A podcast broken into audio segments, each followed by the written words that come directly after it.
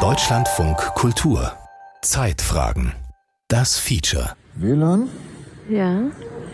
anschalten, mobile Daten anschalten.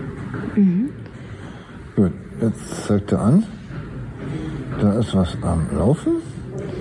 Und in der oh, gedrückt halten. BVG Wi-Fi. Gespeichert. Es müsste eigentlich kommen.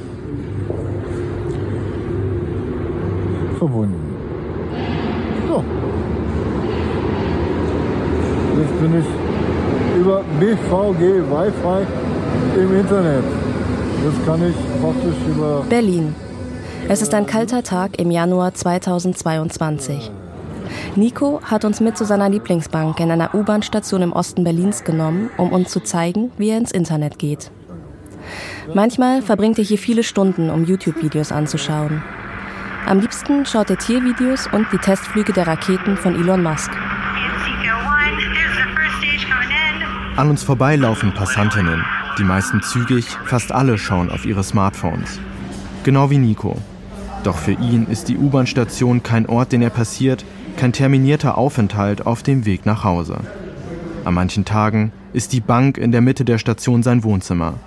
Der Nico ist einer von vielen Obdachlosen in Berlin. Sein Smartphone sein täglicher Begleiter.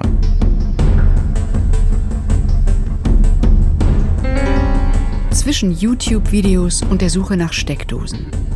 Digitale Teilhabe von Obdachlosen. Ein Feature von Vera Glocke und Julian Farmi. In Deutschland leben ca. 37.400 Menschen auf der Straße. Das zeigt eine Studie, die im Auftrag des Bundesministeriums für Arbeit und Soziales im September 2022 veröffentlicht wurde. Hinzu kommen viele wohnungslose Personen, die auch keinen festen Wohnsitz haben, aber oft noch bei Freundinnen, Familie oder in vorübergehenden Übernachtungsmöglichkeiten unterkommen. Aktuell wird die Gesamtzahl wohnungsloser Menschen von der Bundesarbeitsgemeinschaft Wohnungslosenhilfe e.V. auf über 250.000 Personen geschätzt. In diesem Feature verwenden wir, in Absprache mit den Obdach- und Wohnungslosen, ausschließlich ihre Vornamen.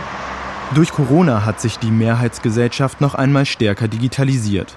Es wurden schnellere Internetanschlüsse angeschafft, Schulunterricht und Treffen, die sonst im analogen Raum stattgefunden hätten, wurden zu Zoom verlegt. Gleiches gilt für Sozialämter. Während man dort früher persönlich vorbeigehen konnte, um Anträge einzureichen, werden mittlerweile oft nur noch E-Mails akzeptiert. Diese Entwicklung treffen vor allem die Menschen, die es ohnehin schon schwer haben, an der digitalen Welt teilzuhaben. Dazu gehören obdachlose und wohnungslose Personen. WLAN ausbauen, öffentliches, freies, unbegrenzt natürlich ohne Datenvolumen. Mehr Informationen für die Obdachlosen, wo sie sich hinwenden können, ohne jetzt in die Massenunterkünfte zu müssen. Fordert Sven, ein obdachloser Mann aus Berlin. Das Thema Mediennutzung durch Obdach- und Wohnungslose ist ein noch wenig untersuchter Bereich. Das gilt zum einen für die wissenschaftliche Forschung, zum anderen aber auch für die Politik und soziale Einrichtungen. Diese haben sich lange Zeit kaum mit der digitalen Versorgung von wohnungs- und obdachlosen Personen auseinandergesetzt. Jeannette, eine Frau aus Berlin, die mehrere Jahre lang auf der Straße gelebt hat, erzählt uns, wie wichtig Handys sind, um in Kontakt mit dem eigenen Umfeld zu bleiben. Man hat ja oft so das ähm, Gefühl oder die, das Vorurteil, dass Obdachlose nur Obdachlose kennen, aber äh, wir kennen durchaus auch noch andere Leute. so, und äh, mit denen Kontakt zu halten oder bei anderen mit den Eltern oder, oder sonst irgendwie was, ist so ein Handy natürlich praktisch. Scheiße ist halt immer nur, wenn es geklaut wird. Ne? So ist ja, ist ja leider auf der Straße oft so, dass, dass da dir dein Handy geklaut wird oder sonst irgendwie was. Janette ist eine von ca. 50 obdach- und wohnungslosen Personen, die in der Habersattstraße in Berlin-Mitte ein Haus besetzen. Dort hat sie mittlerweile WLAN und kann ins Internet gehen, ohne auf einen Hotspot im öffentlichen Raum angewiesen zu sein. Sie erzählt von Gewalt, der gerade obdachlose Frauen ausgesetzt sind. Smartphones, sagt Janette, seien auch wichtig, um im Notfall Hilfe rufen zu können. In Berlin schätzt man die Zahl von obdachlosen Frauen auf circa 2500. Janette ist die einzige von ihnen, die wir treffen, die der Aufnahme unseres Gesprächs zustimmt. Während dieser Recherche lernen wir viele Personen kennen, denen es bei der Nutzung der Geräte vor allem um die Gestaltung des Tagesablaufs geht. Wenn Nico keine Videos schaut, hört er Radio oder spielt Spiele. Radio ist ihm besonders wichtig. Es ist das Erste, was er morgens einschaltet, nachdem sein Wecker geklingelt hat. Frühmorgens werde ich geweckt von Bach, der Goldberg-Variante. und dann schnell, schnell die Ohrstöpsel einfummeln. Und dann erst allererstes die Nachrichten vom RBB Inforadio. Das sind nur fünf Minuten. Dann schalte ich um auf, weil die Nachrichten beim Deutschlandfunk, die gehen ja länger. Die sind ja dann äh, zehn Minuten. Und dann kommt ja danach immer äh, Informationen am Morgen, wo sie dann nochmal auf Themen eingehen. Und dann bleibe ich auch, auch noch eine Weile hängen und höre mir dann noch eine Weile Deutschlandfunk an. Nico hört Radio über einen Empfänger, der in seinem Smartphone eingebaut ist. Internetradio nutzt er nicht. Dafür müsste er Datenvolumen kaufen, das er sich nicht leisten kann. Deswegen benutze ich das Smartphone hauptsächlich, also wie gesagt, unterwegs mit irgendwelchen Spielchen, von denen noch einige reichlich vorhanden sind mittlerweile, sich schon angesammelt haben. Dann gibt es auch noch die YouTube, diese Shorts. Das sind immer so von den, äh, auch von den Usern selber hochgeladene Geschichten. Da hast du alle möglichen Themen. Also lustige Katzen- und Hundevideos. Äh, oder äh, irgendwelche Leute, die sehr interessante Stunts machen, sportlich oder auch so. Und ja, da gibt es alles, alles Mögliche. Wir fragen Nico, wie viel Zeit er täglich am Handy verbringt. Wenn ich unterwegs bin, kann ich ja nicht viel anderes machen, außer halt ein paar Spiele. Also ich bin auf jeden Fall einige Stunden pro Tag. Und dann, wie gesagt, wenn ich ein WLAN zur Verfügung habe, äh, ja, ist die Begrenzung immer die Zahl da. Nico deutet auf das Batteriesymbol. Insgesamt hat er drei Handys, die alle unterschiedliche Defekte haben. Ein altes Tastenhandy, mit dem er Anrufe macht. Ein Smartphone, das er gefunden hat und das er zum Radiohören nutzt. Ein neueres Smartphone, mit dem er YouTube-Videos schaut. Alle drei Geräte trägt er in den verschiedenen Taschen seiner Weste. Manchmal klopft er die Weste ab, nur um zu schauen, ob sie noch alle da sind. Sie sind das Wertvollste, was er bei sich hat. Nachts schläft er mit den Geräten am Körper. Er erzählt uns, dass er auf sie aufpassen würde wie ein Schießhund. Vor allem im Sommer, wenn er draußen schläft. Im Winter schläft er in einer Notschlafstelle. Nico hat das Smartphone, mit dem er Videos schauen kann, vor neun Monaten von ForscherInnen der MOVO-Studie bekommen. Die Abkürzung MOVO steht für die Erforschung der Nutzung mobiler Medien durch Wohnungs- und Obdachlose in Berlin. Das Forschungsprojekt wird von der Deutschen Forschungsgemeinschaft gefördert und ist seit 2019 an der Universität der Künste in Berlin angesiedelt. Neben einer ethnografischen Erforschung der Mediennutzung haben die Forscherinnen auch eine Umfrage durchgeführt. Insgesamt wurden im Rahmen des Projekts ca. 800 Smartphones an Obdach- und wohnungslose Personen ausgeteilt. Ich bin Maren Hartmann, Professorin für Kommunikations- und Mediensoziologie an der UDK, also der Universität der Künste Berlin. Maren Hartmann hatte die Idee für die Studie. Als ich ursprünglich das Projekt entworfen hatte, das ist schon einige Jahre her, da war tatsächlich der Anteil derjenigen, die Smartphones haben, noch geringer. Also kann ich Ihnen keine Zahlen nennen, weil es sie damals einfach noch nicht gab. Aber es war in Beobachtungen zu sehen, dass es durchaus Leute gab, die auf der Straße lebten und keine Smartphones hatten. Das hat definitiv abgenommen. Also es gibt eine relativ weitreichende Nutzung aber, und das ist halt, so, resultiert so ein bisschen aus dieser Idee von Verlust oder ähnlichem mehr, es gibt eine sehr unterbrochene Nutzung von Smartphones. Also immer wieder auch neue Telefone an sich, die besorgt werden müssen. Oder aber die SIM-Karte ist nicht mehr die gleiche wie vorher. Das heißt, man hat nicht mehr die gleiche Nummer oder ähnliches mehr. Also diese Grundidee von äh, Verbundenheit, von Konnektivität, die wir eigentlich in unserem Alltag leben. Ich bin unter der gleichen Nummer erreichbar. Ich habe äh, eine über Jahre aufgebaute Liste von äh, Kontakten oder ähnlichem mehr. Die funktioniert in diesem Kontext nicht. Das heißt aber trotzdem nicht, also es gibt immer noch Leute, die äh, ihre Smartphones dementsprechend temporär nicht haben oder die zu schlechte haben oder die dann doch gar keins haben. Aber diejenigen, die gar keins haben und auch lange Zeit nicht hatten, das ist tatsächlich eine geringere Zahl inzwischen.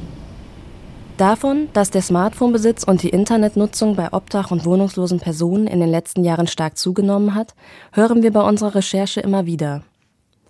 Der Mitarbeiter einer wohnungslosen Tagesstätte erzählt uns, dass es seiner Wahrnehmung nach im Jahr 2015 eine Zäsur gab. Obdachlose Personen hätten nachts in einer Traube vor der Einrichtung gestanden, um das WLAN zu nutzen.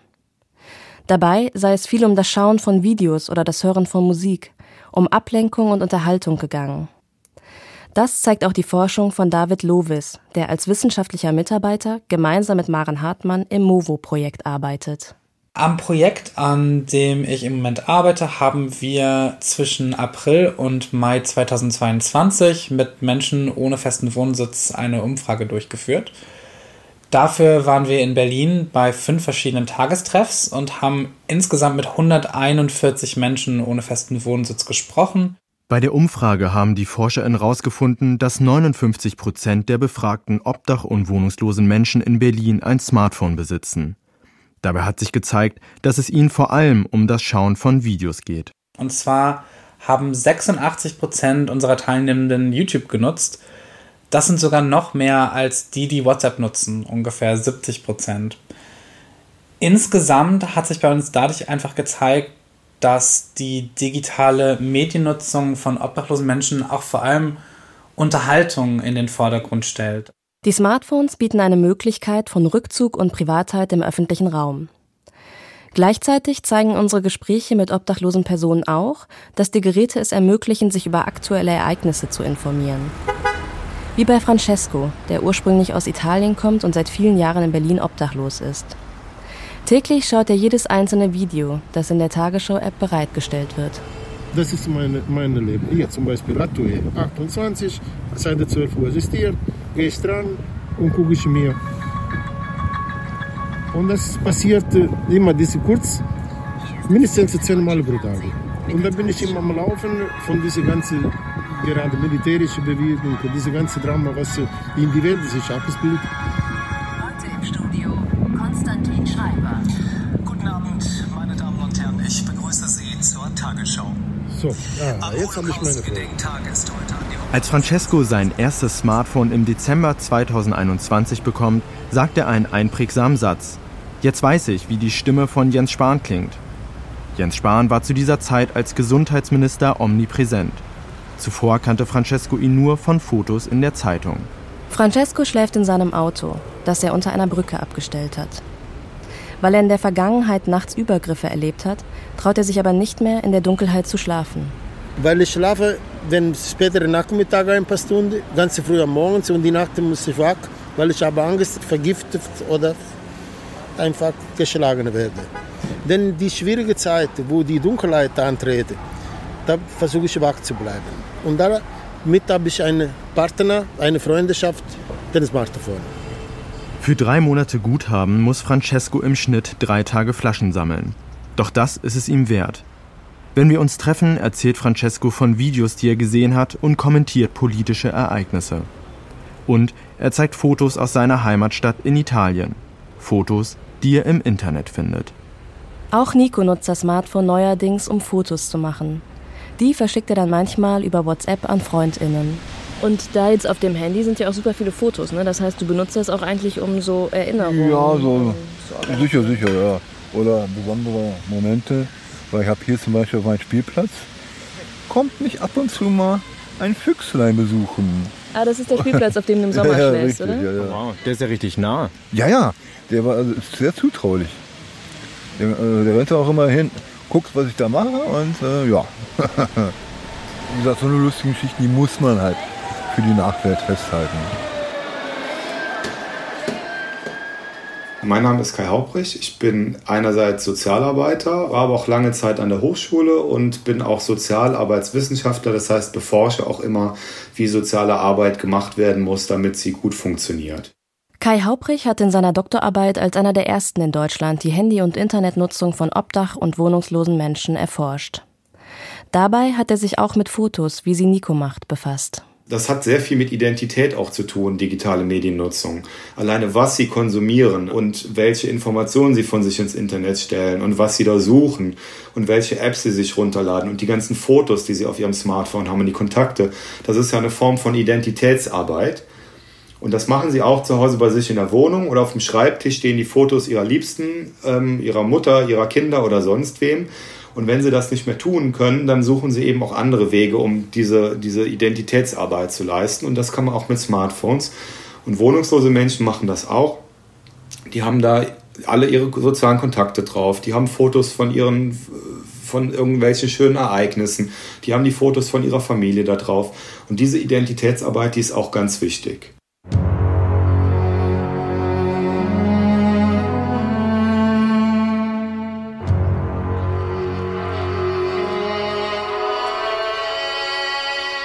Uns begegnen diese Elemente von Identitätsarbeit immer wieder. Für einen jungen obdachlosen Mann, den wir treffen, der aber anonym bleiben möchte, ist es deswegen wichtig, ein Smartphone zu besitzen, weil er in einer festen Gruppe regelmäßig das Videospiel Call of Duty spielt. Call of Duty ist ein Ego-Shooter, bei dem Soldaten verschiedene Missionen erfüllen müssen. Oft sitzt er für mehrere Stunden im Park oder bei Kaufhof und spielt. Die Personen, mit denen er sich dafür online verabredet, kennen ihn als gewissenhaften Anführer ihrer digitalen Gemeinschaft. Sie wissen nicht, dass er teilweise mit vielen anderen Personen in einer Notschlafstelle liegt, während er lustige Nachrichten in ihrem Chat schreibt. Als er sein Handy einmal verliert, verliert er in dieser Zeit auch jeden Kontakt zu diesen Freundinnen.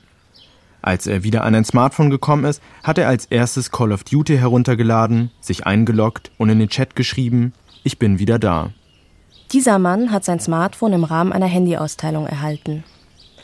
Die Austeilungen finden dezentral statt und werden über Spenden finanziert.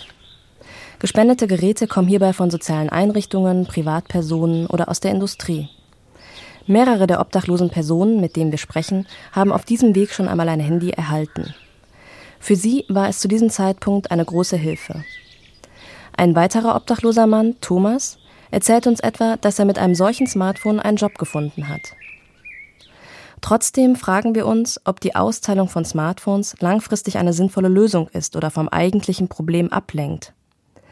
Schließlich ist doch Wohnraum das Wichtigste, wenn es um die Bekämpfung von Obdachlosigkeit geht. Einer dieser Widersprüche ist der, den Sie gerade benennen, nämlich zwischen pragmatischer, direkter Hilfe einen Schlafsack austeilen, Lebensmittel rausgeben, äh, jemanden das Handy laden lassen und so weiter. Und auf der anderen Seite eine langfristige, äh, stabile und mit einer gesetzlichen Grundlage äh, Form von Teilhabe. Also zu sagen, und irgendwann muss es doch aber auch möglich sein, dass ich den Schlafsack nicht brauche, weil ich eine eigene Wohnung habe. Dass ich mein Handy hier nicht laden muss, weil ich eine eigene Wohnung habe, wo ich Strom habe dass ich nicht Lebensmittel von jemand anderem brauche, weil ich selber von Lohnarbeit meinen Kühlschrank voll kriegen kann, würdevoll. Doch diese Widersprüche sind schwer aufzulösen. Und deswegen sage ich selbstverständlich, wir brauchen sowas wie eine Lebensmittelausgabe und eine Kleiderkammer, damit derjenige nicht friert und hungert. Aber im nächsten Schritt muss ich das doch auch politisch artikulieren und sagen, liebe Leute, da stehen Menschen, die haben Hunger und frieren. Wie kann das eigentlich in unserem Wohlfahrtsstaat so sein? Und genauso würde ich auch sagen, selbstverständlich, wenn ich ein gut erhaltenes altes Gerät habe, kann ich sagen, guck mal, damit kannst du wenigstens schon mal telefonieren. Aber gleichzeitig muss ich doch dem Gesetzgeber auch sagen, hör mal, da sind Leute, die müssen Zugang zum Mobiltelefon und zum Internet haben und wir brauchen eine gesetzliche Grundlage, damit die einen Anspruch darauf haben, digital teilzuhaben.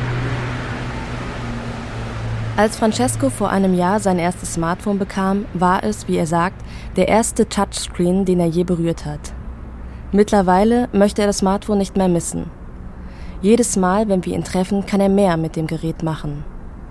Zu Beginn übt er, wie er vom Sperrbildschirm zu WhatsApp kommt.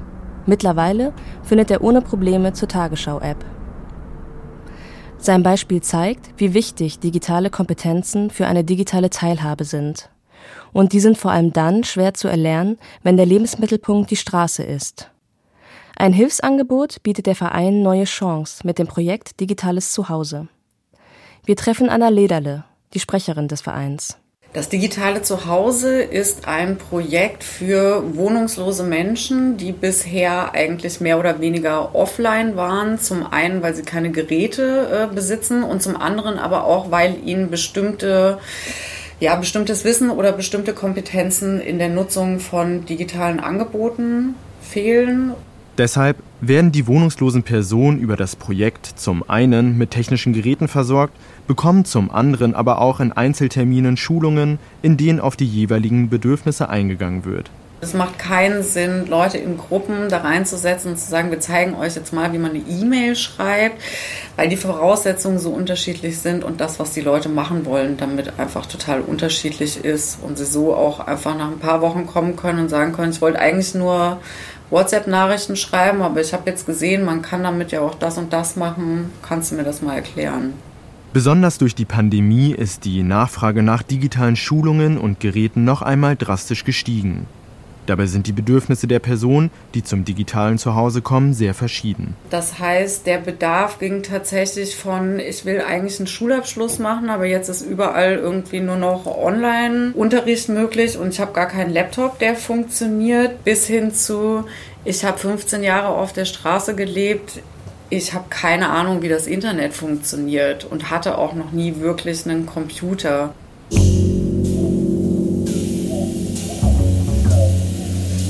Die Kompetenz, Messenger-Dienste wie WhatsApp, Telegram oder auch FaceTime und Internetanrufe nutzen zu können, wurde durch Corona noch einmal besonders wichtig. Viele der Personen, von denen Anna Lederle spricht und die zum digitalen Zuhause kommen, sind wohnungslos.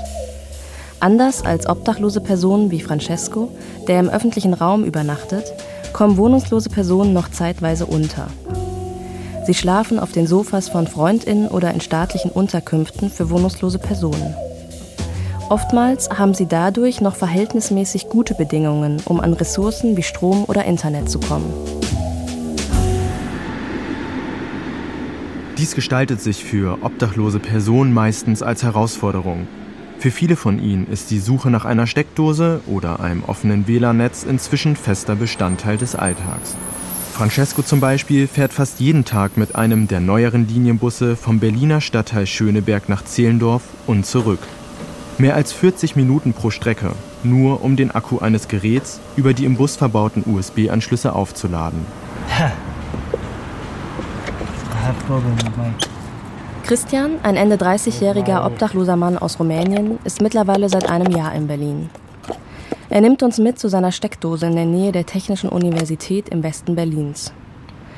An diesem Tag hat Christian Probleme beim Laden seines Smartphones problem with my charger or my cable. Just start yesterday. Die Steckdose hat ihm ein Freund gezeigt, der ebenfalls obdachlos ist. Seitdem kommt Christian fast jeden Tag hierher, um sein Smartphone zu laden und im offenen WLAN der Universität zu surfen. Mittlerweile sitzen sie hier oft nebeneinander, laden die Geräte und schauen Videos, bevor sie zurück zu ihren Schlafplätzen gehen. Diese Orte, die Steckdose und das offene WLAN-Netz bestimmen Christians täglichen Weg durch die Stadt. Christian nutzt das Smartphone kaum, um mit anderen zu sprechen. Eine SIM-Karte und eine Handynummer bräuchte er eigentlich gar nicht, erzählt er uns. Viele der Personen, die wir treffen, haben ein schwieriges Verhältnis zu SIM-Karten.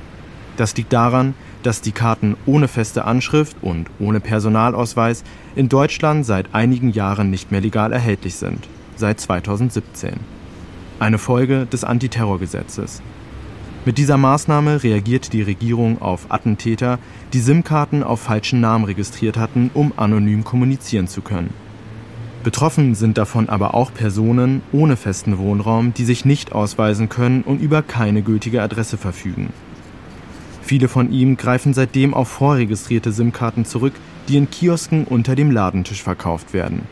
Diese Prepaid-Karten sind um einiges teurer als langfristige Handyverträge. Zudem kaufen sich viele der Personen immer wieder neue SIM-Karten, um von anfänglichen Rabatten profitieren zu können. Durch sich ständig wechselnde Nummern sind die Personen noch einmal schwerer zu erreichen. Als wir uns mit Christian für ein weiteres Treffen verabreden wollen, erreichen wir ihn plötzlich nicht mehr. Wir gehen noch einmal am Bahnhof Zoo entlang, wo er sich häufig aufhält, finden ihn jedoch nicht. Vielleicht ist sein Handy kaputt, vielleicht hat er es verloren oder durch eine neue SIM-Karte seine Nummer gewechselt. Wir erleben das, was Maren Hartmann, die Initiatorin der MOVO-Studie, als Diskonnektivität bezeichnet. Die Verbindung von Christian zu uns und die Verbindung von Christian zur digitalen Welt ist unterbrochen. Er ist offline, unerreichbar, wie verschwunden. Die Zahlen, die David Lovis in seiner Umfrage mit den wohnungs- und obdachlosen Personen erhoben hat, zeigen, dass das häufig geschieht. Von den Menschen, die wir befragt haben, haben 72 Prozent im letzten Jahr mindestens ein Smartphone verloren. Das ist eine wahnsinnig hohe Zahl. Wir wissen zwar nicht genau, wie viele Menschen in Deutschland pro Jahr ihr Smartphone verlieren, aber in der britischen Gesamtbevölkerung haben wir die Zahl tatsächlich und es sind weniger als ein Prozent der Menschen im Jahr. Das heißt, es ist eine unglaubliche, unglaublich viel höhere äh, Zahl, um die es sich hier handelt. Es ist ungleich schwerer, ein Handy zu behalten, wenn der Lebensmittelpunkt die Straße ist. Die häufigste Ursache für einen Verlust ist Diebstahl, sagt Lovis. Außerdem gehen die Geräte im Alltag auf der Straße schneller kaputt. Um das zu vermeiden oder zumindest die Gefahren zu mindern, haben ForscherInnen der Technischen Hochschule Nürnberg im Rahmen des Projekts Smart Inklusion für Wohnungslose, kurz SIVO, unter anderem abschließbare Ladestationen in der Innenstadt Nürnbergs aufgestellt. Dort können Smartphones in kleinen Boxen geladen werden, während die Geräte sicher aufbewahrt sind. Solche Innovationen sind wichtig. Das findet auch Sven. Trotzdem befürchtet er, dass mit dem Aufbau dieser Infrastruktur vom eigentlichen Problem abgelenkt wird. Dass es zu wenig Wohnraum gäbe und Menschen auf der Straße leben müssten. Wohnraum für die Obdachlosen. Nicht hier diese Infrastruktur. Klar, Infrastruktur ist auch wichtig, weil es ja Leute gibt, die wollen keine Wohnung. Für die müssen wir natürlich auch eine Lösung haben, die keine wollen. Aber es gibt halt viele, viele Leute, die brauchen eine Wohnung von den Obdachlosen. Dann können wir uns Gedanken machen, wie es weitergeht die wieder in den sozialen Bereich zurückzukriegen. Wohnraum ist immer noch der wichtigste Bedarf von obdach- und wohnungslosen Menschen. Das betonen auch die ForscherInnen der Technischen Hochschule Nürnberg und die anderen ExpertInnen, mit denen wir sprechen, immer wieder. Eine Initiative, um Wohnraum ohne Vorbedingungen an Menschen zu vermitteln, ist Housing First. In Berlin ist Housing First, also Wohnraum zuerst, seit 2018 ein gemeinsames Pilotprojekt der Berliner Stadtmission und des Vereins Neue Chance. Seitdem wurden insgesamt mehr als 90 Wohnungen an obdachlose Menschen in Berlin vermittelt.